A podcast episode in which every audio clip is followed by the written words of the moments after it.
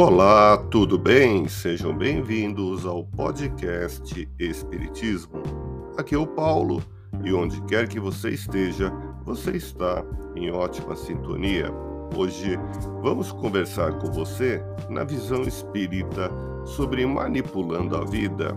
Atraímos pessoas, aquelas que a vida programa, que não têm afinidade, que não temos bom relacionamento, mas que trazem a compensação da aprendizagem, ter paciência e procurar se equilibrar emocionalmente é o que podemos tentar e fazer.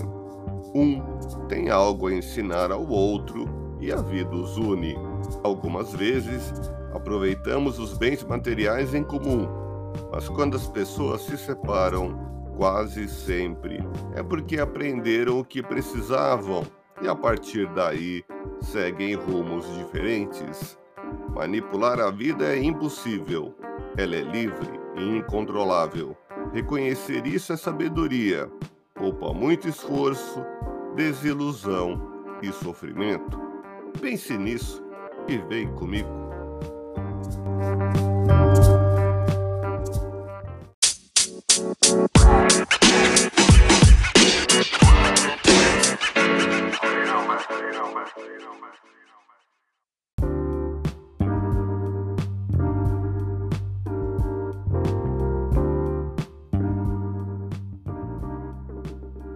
Estamos iniciando harmonizando a mente na paz do Cristo, nesse sentimento de convívio fraterno, pela comunhão de intenções e pensamentos voltados para o bem, a caridade e o amor ao próximo. Hoje, conversando com você, vamos falar sobre manipular a vida. Somos como imã, temos um lado que atrai e outro que repele. É exatamente isso mesmo somos ainda humanos e, como tal, ao lado da parte positiva de nossos melhores sentimentos de amor, de caridade, de perdão e de justiça, ainda está o lado negativo do desânimo, de uma certa dose de vaidade, de orgulho, de presunção. Junto com as possíveis qualidades morais estão os indiscutíveis defeitos que não raro arrastamos desde muitas existências passadas. Por isso, Paulo de Tarso confessava publicamente que deixava de fazer o bem que tanto desejava para praticar o mal que não queria. Esta dualidade caracteriza o ser humano em sua marcha para os melhores planos espirituais, em busca da perfeição ao longo das existências sucessivas. Mas, em realidade, este conflito não é externo. Ele se dá diariamente dentro de nosso coração, em nosso íntimo, como se aprende no Espiritismo, na questão 621 de O Livro dos Espíritos, em que Allan Kardec pergunta aos espíritos superiores onde está escrita a lei de Deus e obtém como resposta na consciência as leis morais, de acordo com a doutrina espírita, são um conjunto de leis divinas que regem a dimensão moral do ser.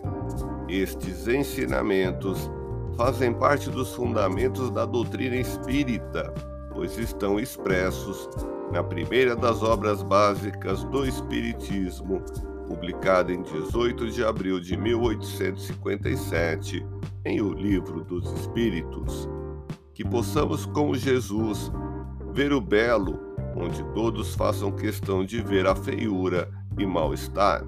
De igual modo, se tivermos um pouco mais de amor no coração, um pouco mais de bondade no olhar, de tolerância no julgamento, sempre poderemos descobrir o lado bom na conduta do semelhante que erra, que cai. Seja qual for nossa atitude, mesmo a mais infeliz, tiramos proveito e transformamos em um bem. Nossos erros trazem sofrimento, mas sempre aprendemos muito com eles. Nunca fazer aos outros o que não quer para você. Se você está vivenciando uma experiência com pessoas que não têm afinidade, verifique como está seu grau de aceitação, Manipular o destino só vai causar sofrimento. Você vive tentando manipular as coisas? Revolta-se quando não consegue o que quer? Se deseja viver melhor, libertar-se, deixe de lado a queixa e aceite o que não pode mudar. Quantas pessoas que lhe incomodam, enquanto cultivar a inimizade, não se livrará delas. Tente perceber o que elas têm de bom. Acabar com a inimizade é a chave para desligá-las de você. Experimente e verá. Confie e fique em paz.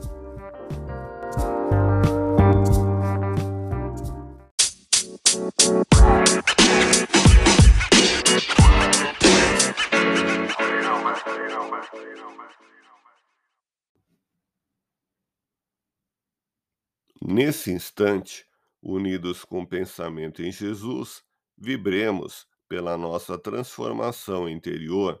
Permita-se amar mais e valorizar a vida, que as vozes dos céus continuem nos dirigindo a palavra consoladora e esclarecedora. Escutemos com atenção as palavras desse amigo espiritual com sua simplicidade e amorosidade. Vamos abrir a nossa mente aos conceitos basilares da vida.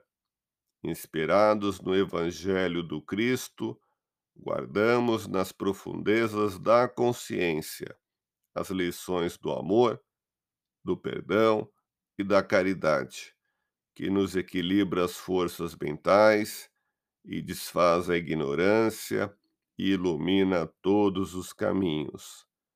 Quem já despertou para a vida espiritual sabe a utilidade da prática do bem rumo ao encontro do Mestre de Nazaré.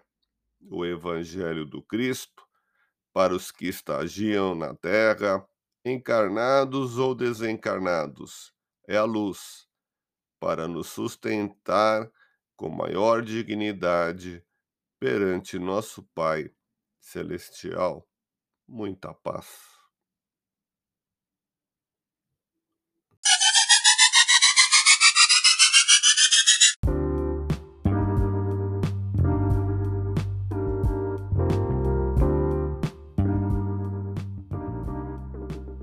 Quer uma dica de leitura?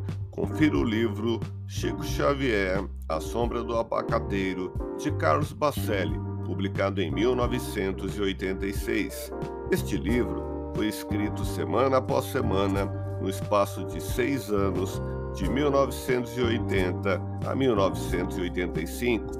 Estão reunidos nestes 51 capítulos os registros dos encontros de Carlos Bacelli com Chico Xavier, a sombra do abacateiro, em Uberaba, Minas Gerais.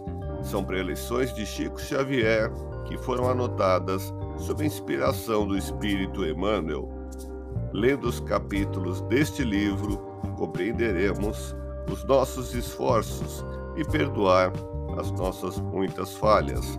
Um trabalho tão importante que tem esperado a formação de inúmeros núcleos semelhantes no Brasil e no exterior.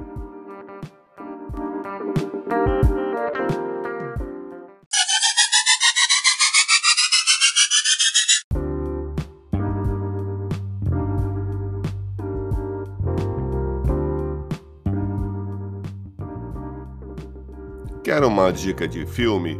Confira Cidadão Kane, de 1941, dirigido por Orson Welles.